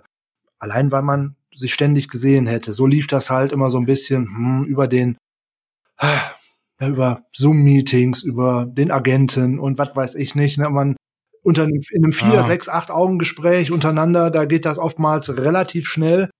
So, und da wir jetzt ja es beobachtet haben, seit Super Bowl eigentlich, haben wir alle auf diese Vertragsverlängerung gewartet, weil wir alle gewusst haben, es ist eigentlich die Identifikationsfigur dieser Franchise und die muss unbedingt dort gehalten werden. Alleine durch diese positive Beklopptheit, wie ich es bei Kittel jetzt einfach mal nennen möchte, ähm, ja, zu behalten. Genau. Ähm, ne, der Typ, der sich im Endeffekt mehr freut äh, über einen Touchdown äh, als über einen Touchdown, wenn er einen äh, Offensive Liner im Endeffekt aus dem Weg gepancaked hat in die Endzone und jemand anders in die Endzone gelaufen ist, wie es letztes Jahr, glaube ich, bei Debo Samuel genau. war. So, genau. wenn der sich da halt freut wie ein Kind, weil er da einen Offensive Liner weggeschoben hat und so alleine diese positive Sache wollen wir alle weiter sehen und da ist das auch in die richtigen Bahnen gelaufen. Jetzt hat er da auch von diversen Seite hier und da auch immer wieder Kritik einstecken müssen, oh, warum geht's da um so viel Geld und dergleichen. Aber das ist ein Business und das muss man auch einfach als Business. Äh, viel Geld? Also, Entschuldige, da muss ich aber direkt mal intervenieren. Ich weiß ja nicht, wie deine Meinung dazu ist und die möchte ich gerne sehr gleich hören, aber für mich ist ein durchschnittlicher Jahresverdienst von 15 Millionen Euro zwar der bestbezahlteste Tident der Liga, aber wenn man so diversen Rankings im letzten Jahr glaubt, gehörte der Mann zu den besten fünf Spielern der gesamten Liga und dass der nicht normales Tight End Gehalt bekommen wird, war ja völlig klar, was an verschiedensten Faktoren meiner Meinung nach liegt. Zum einen ist diese Position eine, die unheimliche Aufwertung in den letzten Jahren erfährt. Tight Ends wie Kittel, die äh, phänomenal im Blocken sind und phänomenal im Receiving, die gibt es nun mal so gut wie gar nicht. Also für mich ist er auch ganz klar von dem Travis Kelsey. Und zwar deutlich mehr, als der zufällig gleichzeitig äh, verlängerte Vertrag von Kelsey aussieht. Beide sehr gut im, im Receiving, gar keine Frage. Ja, Kelsey da sogar vielleicht einen Ticken vorne. Aber spätestens, wenn wir über das Blocken sprechen, dann liegt da für mich eine ganze Klasse Kittel vor Kelsey. Und er ist nicht nur für mich der beste Tight weswegen klar war, er wird der bestbezahlteste Tight werden. Ja, und das wäre, nur damit ihr da mal so einen Eindruck habt, die Benchmark war vorher Hunter Henry, von den Chargers, denn der hat dort den Franchise-Tag für 2020 bekommen, 10,6 Millionen Dollar. Beträgt der Franchise-Tag für einen Tight momentan in der NFL und Austin Hooper, der Tight der zu den Clevelands gewechselt ist, war ja vorher bei den Atlanta Falcons, hat 10,5 Millionen Dollar bekommen. Ey, entschuldigt mal, Leute. Hunter Henry, Austin Hooper, da reden wir ja nicht darüber, dass das Titans sind, die ganz dicht hinter Kelsey und Kittel sind da liegen zwei Klassen dazwischen.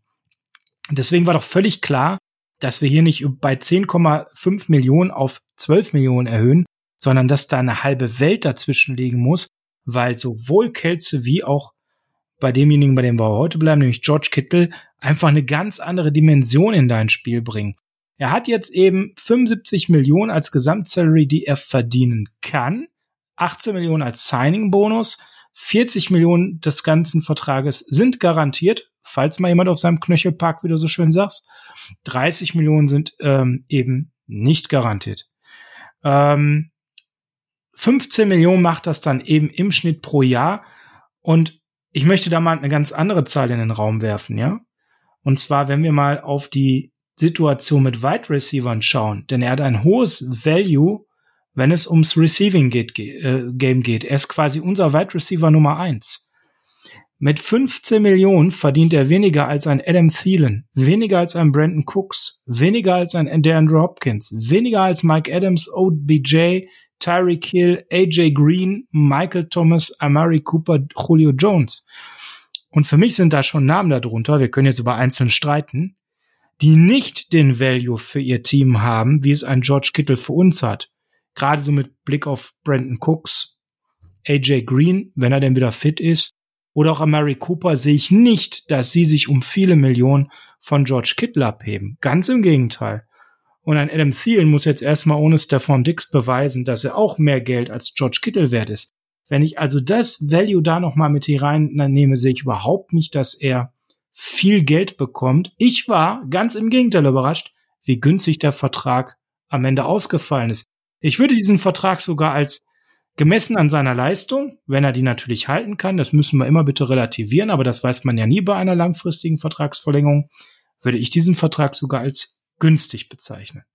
Meine Meinung, Frank, jetzt gebe ich mal zur Bewertung der Zahlen des Vertrages mal an dich. Ja, also mit dem Wort günstig und 15 Millionen in einem pro Jahr, da tue ich mich ein bisschen schwer. Aber das hat aber auch mit, mit, mit der Relation zu tun. Ja, das ist er ja nicht. Ähm, so, er ist ja, aber doch ist er, weil wir haben ja, wir haben ja keinen Julio Jones, weil wir ihn haben. Ja, hm? er ist äh, bei den 49ers Receiver 1, aber kein Wide Receiver 1. Ich glaube, ähm, es spielt hier eine ganz große Rolle, über welche Position wir hier sprechen. Die Gefahr, dass sich ein äh, Kittel bei einem Run-Block oder bei einem Pass-Block an der Linie schwer verletzt und nie wieder einen Ball fängt, ist deutlich höher, als das in Mary Cooper dieses Ganze ereilt. Weil ja, klar. So, ja. also man muss die Positionen äh, deutlich untereinander äh, mal unterscheiden und wie lange man auch auf diesen Positionen eigentlich spielen kann. Ähm, ein Jason Witten äh, ähm, spielt im hohen Alter auch nur noch Tight End, weil er eigentlich noch nie geblockt hat, so nebenbei.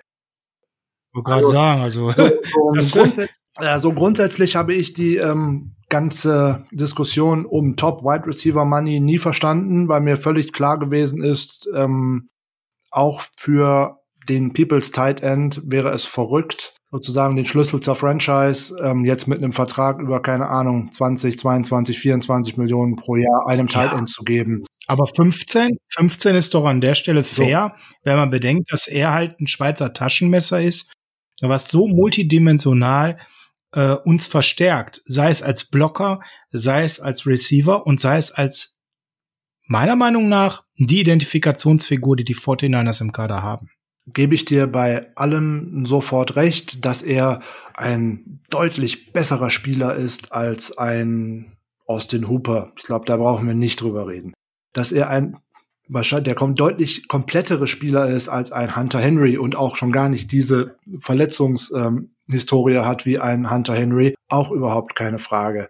Ähm, dass er im Receiving vielleicht noch hinter Travis Kelsey hängt, okay, ähm, mache ich einen Haken dran. Er ist vielleicht der bessere Receiver, das vielleicht bessere Target, gerade was äh, tiefere Routen anbelangt. Aber da braucht man noch Erfahrung für, um das noch richtig lernen zu können. Ja, der eine geht jetzt, oder einer hat sieben NFL-Jahre auf dem Buckel, der andere deutlich weniger. Also von daher mal gucken, wo es dahin geht. Aber er ist auf jeden Fall der kompletteste Tight End. Und zwar der alles gut macht. Und das darf man vor allem nicht vergessen. Ne, er ist äh, sowohl als Runner selber mit dem Ball einsetzbar, er ist ein hervorragender Blocker. Ich habe es ja vorhin schon äh, mal erwähnt, wie sehr er sich darüber auch freut. Und ähm, er ist auch ein guter Pass Protector. Das darf man alles nicht vergessen. Er macht unheimlich viel und er öffnet auch viele Wege für andere Spieler. Das ist genau das, was man einfach auch nicht mit Zahlen genau. belegen kann. Ja, jetzt hat der Value im Running Game, das ist ja auch genau. eine Sache. Man sieht, der, der Eye-Test ist sofort genau. da, aber das kann man nicht immer alles. Und dann auch noch diese Mentalität, die er auf den Locker auch ausstrahlt. ein Macher, immer positiv. Wenn ich alleine sehe, er ist ja sehr eng mit Jimmy G, wenn der mal so ein bisschen gerade noch wackelt, ja, dann ist Kittel der Erste, der ihm Mut zuspricht und ihn Genau. aufmuntert.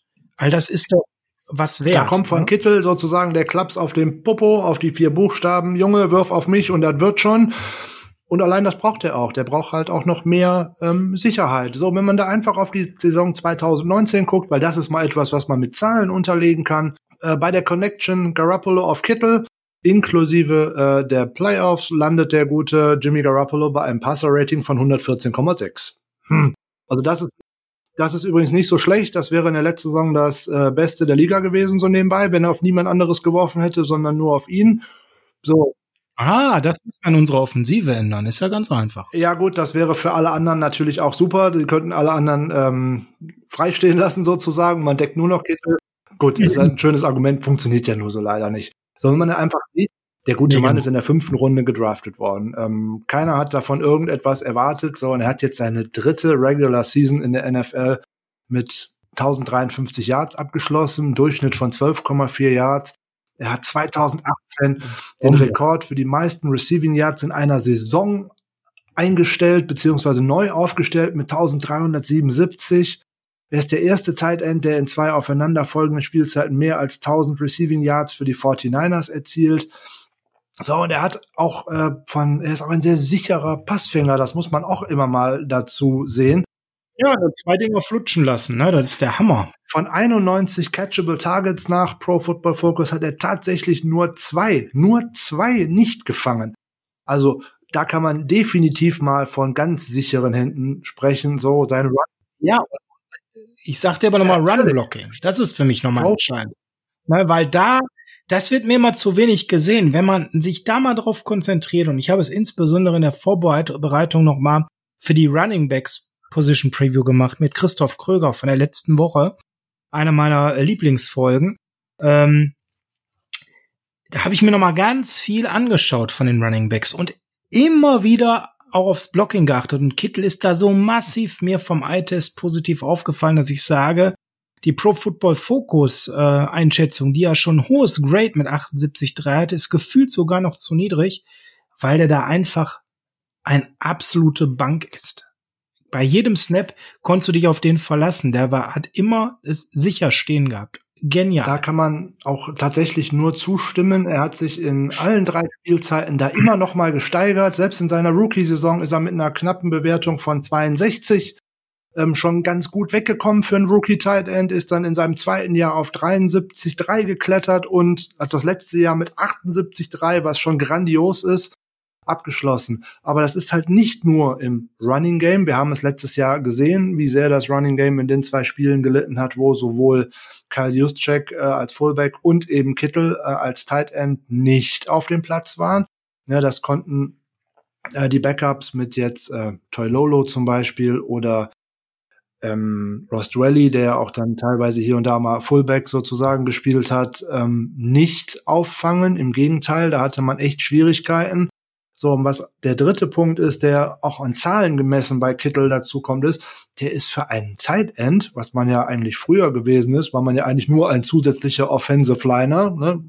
Ist ja noch gar nicht so lange her, als das Ja. mal angefangen hat, dass die auch Pässe fangen.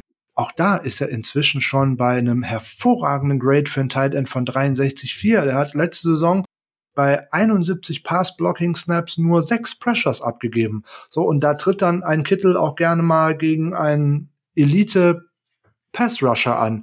So, und da fehlt weil er kann. aber das auch, kann. Äh, weil man natürlich dann hier und da mal auch versucht, äh, ein äh, Mismatch zu kreieren. So, da ist natürlich ein, ein äh, Left Tackle oder ein Right Tackle alleine vom Gewicht her ein anderes Format für einen Pass Rusher und hat es da schon schwieriger. Aber Kittel, alleine mit seinem Willen und mit seiner Möglichkeiten, die er hat, der, der gibt halt in jedem Snap alles. Und das ist halt etwas, was man in keiner Metrik irgendwo fassen kann. Das kann man, wie du schon schön erklärt hast, mit dem Eye-Test hervorragend sehen. Und deswegen, ich sehe die 15 Millionen durchschnittlich für Kittel. Man muss jetzt noch mal sehen, wie der Vertrag tatsächlich äh, strukturiert ist und wann, wo, welche Gelder fließen. Das ist leider noch nicht veröffentlicht. Ähm, da werden wir auch noch mal Ja, drüber sprechen. Durchschnittliches Gehalt, das ist eigentlich schon, ich will jetzt nicht sagen ein Schnäppchen für die 49ers, aber das ist gut. Das ist ein guter doch, Deal für beide Seiten. Es. Ist ein mega guter Deal, weil im Endeffekt hätte der Mann, wenn der auf den Markt gekommen wäre, mehr Geld ist- bekommen. Ah, Da das ist ein Argument, das habe ich jetzt mehrfach gehört. Auf den Markt gekommen wäre dieser Spieler in den nächsten zwei Jahren niemals. Die 49ers hätten ihn zweimal Man hätte ihn mit dem Franchise-Tag noch ein zweites Mal getaggt und dann wäre er auch billiger gewesen, gar keine So. Frage. Aber äh, trotz allem, wenn wir mal spinnen, so ein Spieler ist Free Agent, dann hätte der mehr als 15 Millionen bekommen. Und wir müssen uns das mal auf die Zunge zergehen lassen. Wir haben jetzt ja nur Hunter Henry und Austin äh, Hooper genannt, ja? Ihr fragt euch jetzt, wo sind denn so die anderen bekannten Namen? Die sind direkt dahinter vom Gehalten. Kyle Rudolph, der sicherlich ein guter, aber auch jetzt kein überragender Teil, denn ist neun Millionen. Der gute Rob Gronkowski, der ja eigentlich schon retired war und körperlich ziemlich durch in seiner letzten Saison eigentlich nur noch elitär geblockt hat, aber nichts anderes mehr, hat dann mal eben in seiner Pause irgendwelche Kampfsportgürtel gewonnen, um jetzt zurückzukommen. Keiner weiß in welcher Verfassung, kriegt von den Bucks neun Millionen. Für mich in der Sache fast schon ein bisschen unterbezahlt. Zach Ertz 8,5 Millionen. Jimmy Graham, für mich der Inbegriff von ein Washed Tight End, der eh nur noch fangen kann und eigentlich nie was anderes konnte. Er war immer nur ein Receiving Tight End. Der bekommt immer noch 8 Millionen. Immer Jared Cook 7,5. Darren Waller ist jetzt wieder einer, der letzte, den ich nennen möchte, mit 7,5 Millionen, der ja erst gerade den Stern aufsteigen hat. Jemand, der sich erst in der letzten Saison etabliert hat, sonst würde der auch schon mehr Geld bekommen. Da ist nicht ein Titan dabei, der diese beiden Dimensionen von Blocken und von Receiving auch nur annähernd so abbildet wie George Kittle. Leute, die nur fangen können wie Jimmy Graham und dabei bei weitem nicht mehr so dynamisch sind und so tolle Zahlen bringen wie George Kittle, bekommen 8 Millionen. Das muss man sich mal vorstellen. Also der liefert ein Drittel des Paketes von George Kittle, kriegt aber mehr als die Hälfte des Geldes. Also die Rechnung stimmt für mich an der Stelle einfach gar nicht. Ähm, zum einen ist da Jimmy Graham klar overpaid und zum anderen zeigt das nochmal. Ein Receiver, der nur eine Dimension gut kann, der ist 6, 7, 8 Millionen wert in der NFL, wenn er vor allem eben elitär fangen kann. Elitär blocken wird nicht ganz so gut bezahlt. Und das macht für mich das nochmal klarer, dass das ein absolut fairer Deal ist mit den 15 Millionen an der Stelle, weil man so viel von diesem Spieler bekommt. Und er hat ja nicht umsonst den Dwight Stevenson Award bekommen. Wir haben schon mal erklärt, Pro Football Focus geht einmal in der Saison hin und überlegt anhand seiner ganzen Ratings, welcher Spieler unabhängig von all dem, was die NFL festlegt, unabhängig von jeglicher Position, hat am Ende das beste Rating gehabt. Und dann gibt es die, diesen Dwight Stevenson Award, der ist quasi eine Art Korrektur der MVP-Auszeichnung. Die MVP-Trophäen gehen im Regelfall immer an Quarterbacks. Da sagt Pro Football Focus, ist uns ein bisschen langweilig. Wir nehmen den tatsächlich besten Spieler. Und das war laut Pro Football Focus nun mal George Kittle, der mit einem Overall Grade von sensationellen 95,0 die mit Abstand beste Note nicht nur aller Tight hatte, sondern er hatte die mit Abstand beste Note aller Spieler, aller Positionen in der gesamten Liga. Jetzt kann man natürlich diskutieren und sagen, ah, Defensivspieler kommen da aber auch nur schwerlich an die 90 ran. Ja, das mag alles sein. Trotz allem, wenn da ein, zwei Spieler noch auf seinem Level waren, da können wir gerne drüber diskutieren. Er gehörte zu den Top drei Spielern der vergangenen Saison. Und dann kann man sagen, wenn man diese Faktoren, also einen Tight-End-Markt, der eh schon nicht niedrig bezahlt wird und diese verdammt starke Saison nimmt und wir hoffen, er bleibt fit, die nächsten Saisons ihm auf einem ähnlichen Level sieht, dann ist der Vertrag mehr oder minder günstig. Da gebe ich dir recht. Und wenn man dann jetzt auch noch zeitlich tatsächlich ein bisschen Glück hatte, in Anführungszeichen, ne, ähm, wenige Stunden nach der Verkündigung der Verlängerung von äh, Kittel hat man ja auch den neuen Vertrag von Travis Kelsey präsentiert. Ja. So, da, da kriegt jetzt der äh, Veteran, der jetzt schon äh, sieben Jahre äh, in der NFL ist, eine Verlängerung über vier Jahre kriegt da 57,25 Millionen und landet da dann bei 14,3 durchschnittlich. Ne? Einzelne Zahlen wollen wir mal gar nicht drüber reden. Das sind auch nur in Anführungszeichen 28 Millionen garantiert. Aber das ist auch ein sehr guter Vertrag für einen sehr guten Spieler. Und da können die 49ers sich, glaube ich, sogar noch glücklich schätzen, dass der Vertrag nicht einen Tag vorher oder zwei gedroppt ist. Das hätte den Preis wahrscheinlich noch ein bisschen nach oben getrieben, könnte ich mir vorstellen. Ja. Von daher gutes ja. Timing. Ähm, wir können uns ein wenig zurücklehnen und sagen, jawohl, Padded Practices, das ist auch gut für den Spieler, weil man muss ja immer beide Seiten sehen. Auch der soll natürlich eine gewisse Sicherheit haben. Der hat jetzt vorher als Fünftrunden-Pick ja jetzt auch nur nicht äh, dramatisch gut verdient. Gegenüber dem Normalverdiener sicherlich, keine Frage. Aber ähm, ja, also für einen äh, Footballspieler, der in den letzten äh, drei Spielzeiten das geleistet hat, äh, was Kittel geleistet hat, da ist er eigentlich die ganze Zeit schon unterbezahlt gewesen. Ich glaube, da erzählt man nichts Falsches. Hat natürlich damit zu tun, wie ist er in die Liga gekommen, keine Frage. Aber wenn man jetzt alleine schauen würde, sein normales Grundgehalt für diese Saison hätte bei 2,1 Millionen gelegen. Da wäre dann noch so ein süßer kleiner ja. Signing-Bonus drin, noch äh, prorated drin gewesen, also noch äh, ein Viertel von dem Ganzen von 75.000, nicht mal. Also das, da wird ja der ein oder andere UDFA hat ja fast ein höheres Handgeld bekommen dafür, dass er überhaupt erstmal einen Vertrag unterschreibt, als was da jetzt als Signing-Bonus drin ist. Ja, wir reden immer von äh, schönen oder von riesigen Zahlen und dann fällt auch schon mal das Wort nur, muss man bitte immer auf die Football-Relation natürlich beziehen. Äh, der Normalsterbliche wie wir, der, ähm, ja, der träumt da ja im Endeffekt von, ne? Der, der vier Jahre ja, spielt auch ganz äh, Football, eben, Der ne? Vierjahresvertrag, den er damals als Fünftrunden-Rookie bekommen hat, hätte insgesamt einen Wert, wenn er alle Spiele gemacht hätte und und und bla bla bla, von nicht mal 2,7 Millionen. Also Ne, das ja, ist so ein Fünf-Runden-Pick. Also.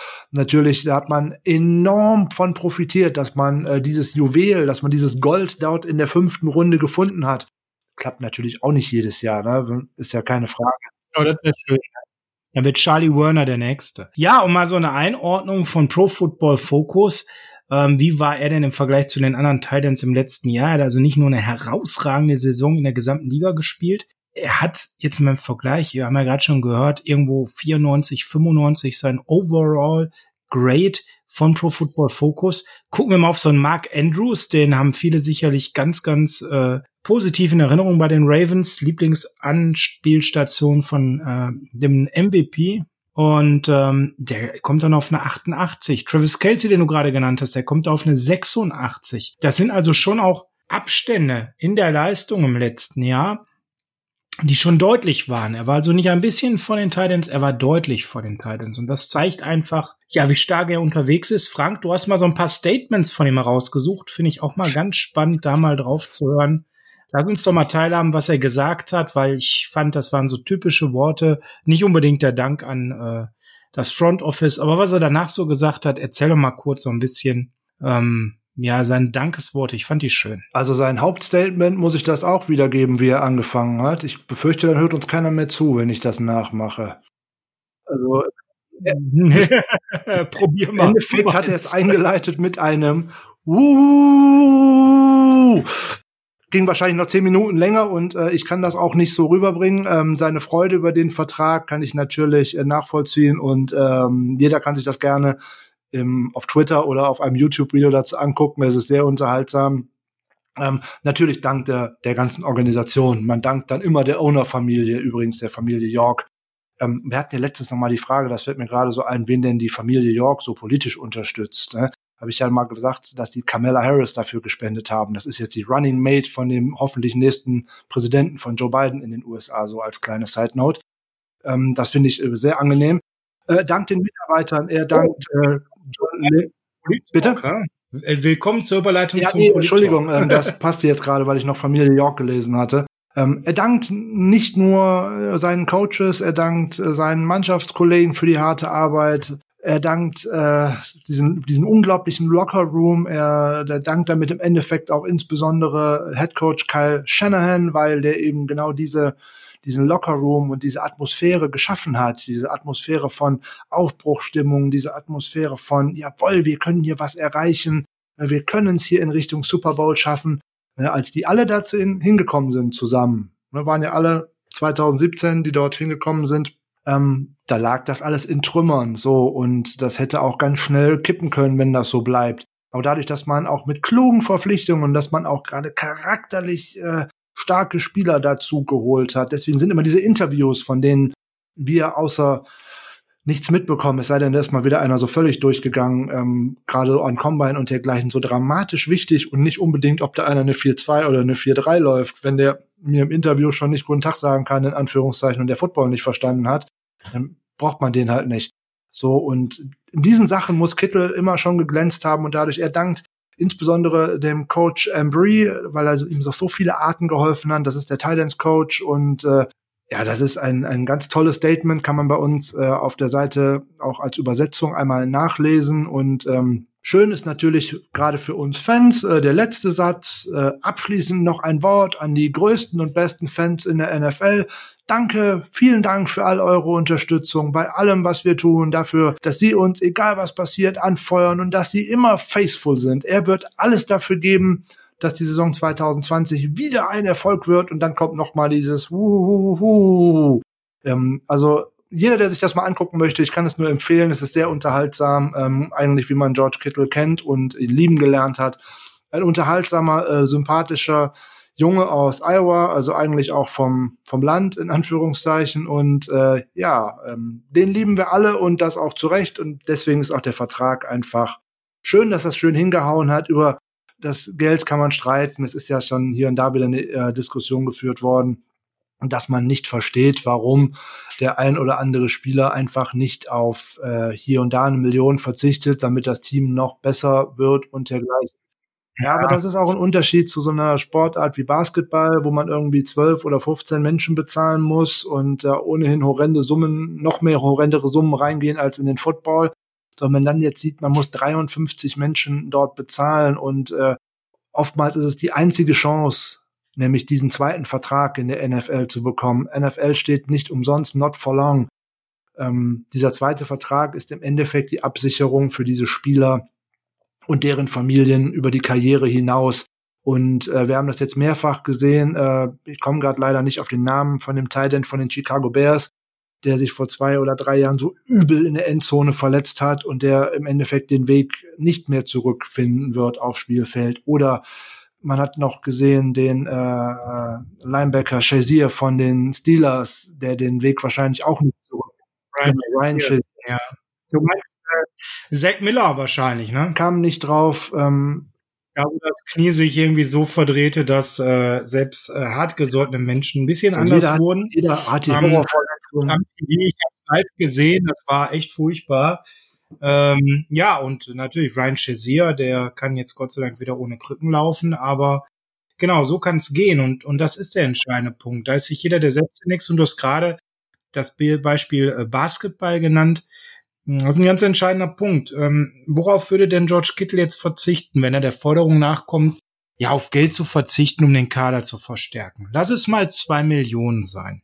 Das finde ich bei 15 Millionen ist fair. Das wären so 10, 12 Prozent seines Gehaltes.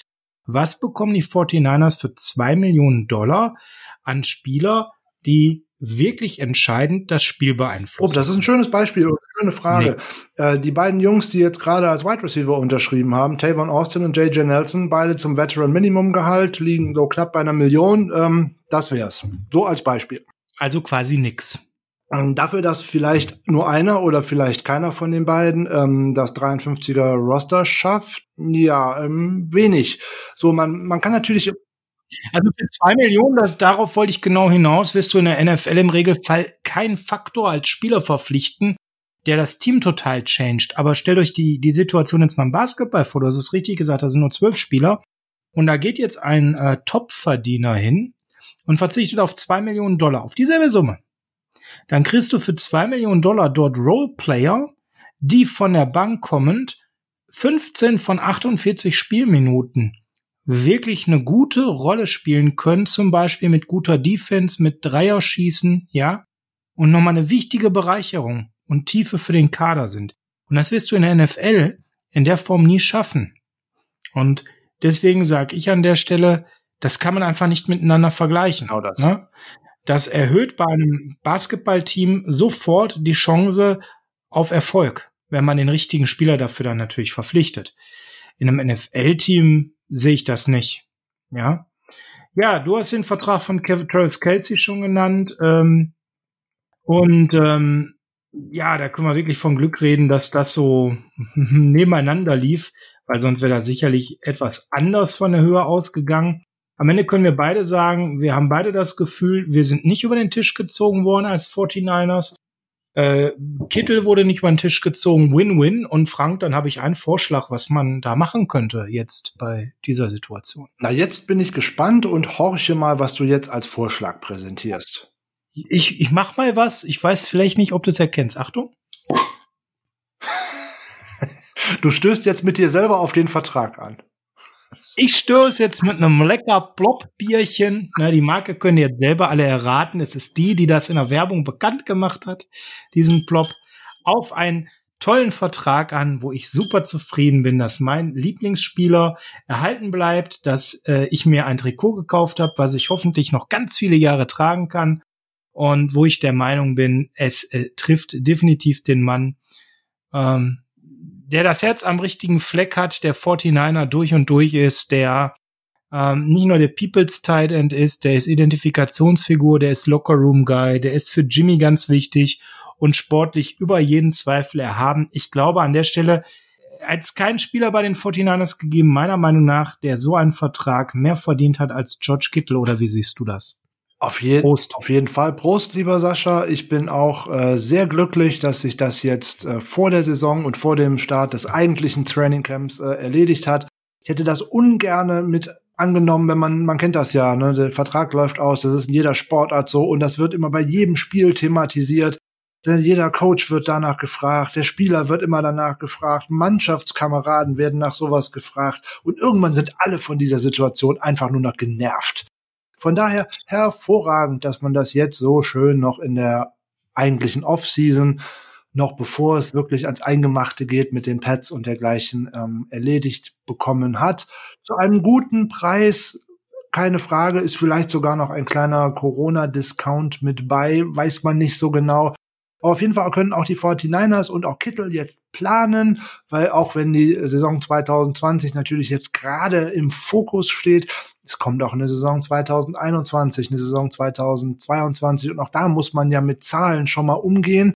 Das wird jetzt vielleicht nicht unbedingt den Head Coach so unbedingt interessieren und Kittel vielleicht auch nicht, aber das Front Office mit äh, Sicherheit, damit man jetzt schon mal weiß, oh, wo muss ich denn jetzt drauf achten? Wo müssen wir denn eventuell Geld sparen? Welche anderen Verträge kriegen wir noch unter einen womöglich geringeren Salary Cap und, und, und? Das wirft ja ganz viele Fragen auf über die wir jetzt auch noch stundenlang sprechen könnten, bei der Riesenliste von Free Agents, die ja nicht nur wir haben und was denn da nächstes Jahr auf uns zukommen könnte, ähm, mit Spielern, die uns verlassen oder nicht. Aber das ist noch ganz, ganz viel Zukunftsmusik. Da können wir uns mal im Januar und im Februar drüber unterhalten. Das ist nichts für heute.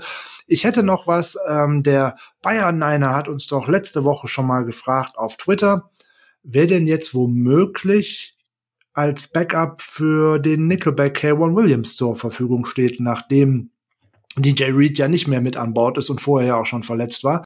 Jetzt bei den ersten Trainingseinheiten war K1 Williams nicht dabei, weil er hat irgendwie leichte Rückenbeschwerden, äh, leichte Rückenschmerzen. Da hat tatsächlich ähm, der kürzlich von den Miami Dolphins verpflichtete Jamar Taylor im Slot gespielt. Also als Nickelback ist er aufgelaufen. Wäre vielleicht auch eine Möglichkeit. An den hatte ich da bisher auch noch nicht gedacht. Ja, gut, dass du das sagst, aber Frank, nimm es mir nicht übel. Ich muss noch mal ein bisschen die, die Kittelschwärmerei gerade fortsetzen, weil zwei Sätze sind mir noch wichtig. Wenn mein, mein absoluter My Guy, der, der, der Mann, der über Charlie Werner steht, für mich. Noch. Wenn der, äh, und auch über Richard Sherman, wenn der Mann den Vertrag verlängert. Wir haben über Grades geredet. Ich möchte noch mal eins herausheben nämlich die Weekly Grades in der letzten Saison. Es war ja nicht nur eine Saison, wo er äh, einer der besten Spieler der Liga war, weil er einige gute Spiele hatte oder einige sensationelle Spiele. Der hatte schlicht und ergreifend kein schlechtes. Und das halte ich auch nochmal für einen ganz wichtigen Aspekt. Also selbst die Spiele, wo er nicht so gut war, für seine Verhältnisse, waren immer noch sehr überdurchschnittliche Spiele. Und er hat es mehrfach geschafft, diese 90er Grades Woche für Woche eben zu liefern. Also auf einem enorm hohen Niveau zu spielen, mit einer enormen Konstanz. Und ähm, das Zweite, was ich nochmal herausheben möchte, ist an der Stelle, dass er es eben und das ist jetzt vielleicht für euch auch nochmal spannend, wenn man diese Saison mal ein bisschen historisch in ähm, die Tight End Position ähm, eingliedert, habe ich mir mal jemanden rausgesucht, den jeder von euch kennt, nämlich den äh, sicherlich bekanntesten Tight End vor äh, eben jetzt George Kittle, Rob Gronkowski. Ich hatte gehofft, du sagst Brent Jones. Äh, bei Rob Gronkowski würden ja viele der Meinung sein, Mensch, der hat aber einige Seasons, die waren noch besser als die von Kittel, weil das ist ja der Tight End schlechthin an Seite von Tom Brady. Und was soll ich sagen? Äh, Zonk Tor 3, wer die Sendung noch kennt. Ähm, der hatte nicht eine Saison, die so gut war wie die Season von George Kittle. Jetzt mal rein auf die ähm, Season Grades ähm, hinausgezogen. Ähm, die beste Saison von ihm war 2,2 Punkte schlechter als die letzte Saison von George Kittle. Das ist nicht dramatisch viel. Und Gronkowski hat es in den letzten Jahren auch geschafft, äh, bis auf jetzt in den letzten ein, zwei Jahren, viele Saisons auf diesem Niveau zu haben. Sprich, hohe 80er oder Anfang 90er Grades bei Pro Football Focus. Das ist natürlich sensationell. Da ist George Kittle natürlich noch nicht. Aber die letzte Saison war besser als Einzelsaison betrachtet als jede einzelne Saison von Grob Gronkowski. Und ich denke, das zeigt nochmal, wenn er es jetzt wieder Gronkster schafft, diese Seasons über mehrere Jahre zu bestätigen, dann steht da der nächste absolute Tight End Superstar, wo wir in zehn Jahren sagen werden, das war der Tight End der Dekade schlechthin. Das wollte ich nochmal an der Stelle klar machen, wie besonders diese Saison war. Und ich muss mal kurz durch meine ähm, Notizen gucken. Ich glaube, jetzt bin ich mit der ultimativen Lobhudelei für George Kittle fürs Erste fertig. Wirklich? Darf ich dann noch ein bisschen Lobhudeln obendrauf? Ja, gerne, gerne, bitte. Also, dafür sind wir hier. Weil ich hätte da noch äh, ein paar Zahlen, die können einmal auf der Zunge zergehen.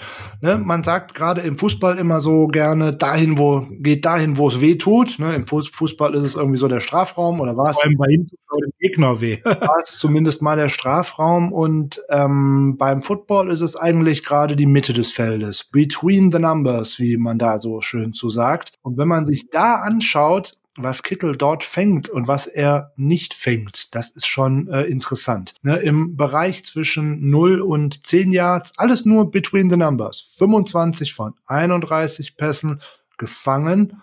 Ein Touchdown, 282 Yards, Passer Rating knapp 102. In der ganz wichtigen Mitteldistanz von 10 bis 20 Yards 15 von 20 gefangen für 250 Yards, Passer Rating fast 117. Und bei den langen, also alles was 20 Yards und mehr ist, sogar 4 von 4, zwei Touchdowns, Passer Rating 158,3. So, da sagt noch einer, äh, Jimmy G kann keine langen Bälle werfen. Übrigens, ähm, so im Training Camp jetzt so direkt so zwei richtig schöne, lange, schöne im ersten Training auf Brandon Ayuk. Da können wir uns wahrscheinlich auch viel freuen.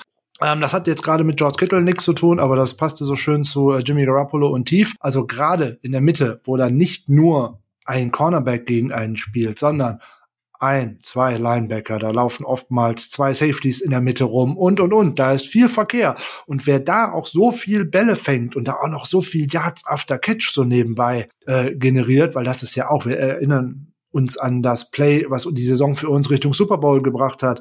Das Offensive Play des Jahres war definitiv äh, im Mercedes Dome in New Orleans kurz vor Ende, wo er nochmal 15 Yards mit einem Spieler rennt, der sich in seinen Gesichtsgitter äh, vergriffen hat und den einfach nebenher schleift und dann im Endeffekt erst von vier Spielern zu Boden gebracht werden kann. Mein Gott.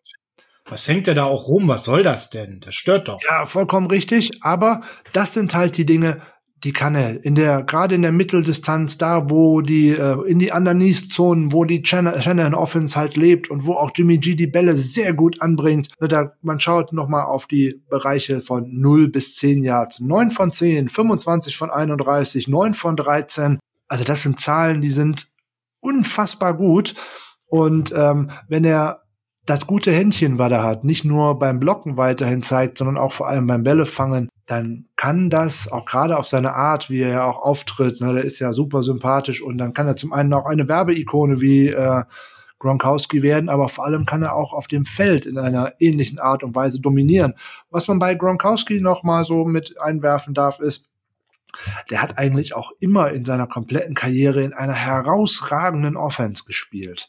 Ne, er hat am Anfang mit einem herausragenden Quarterback, aber auch immer mit einer sehr guten Offensive Line, immer auch mit guten Wide Receivers, ne, zum Beispiel mit einem Randy Moss oder auch mit einem Wes Welker am Anfang der Karriere noch, natürlich danach Julian Edelman, so dann, und diese Patriots Offense war auch immer sehr wandelbar. Erstmal diese zwei Tight End Offense, wo dann auch noch ein Aaron Hernandez immer noch in der Mitte und mit unterwegs war. Sowas werden wir jetzt wahrscheinlich bei den 49ers, wenn Jordan Reed den 53er Kader schafft, auch sehen.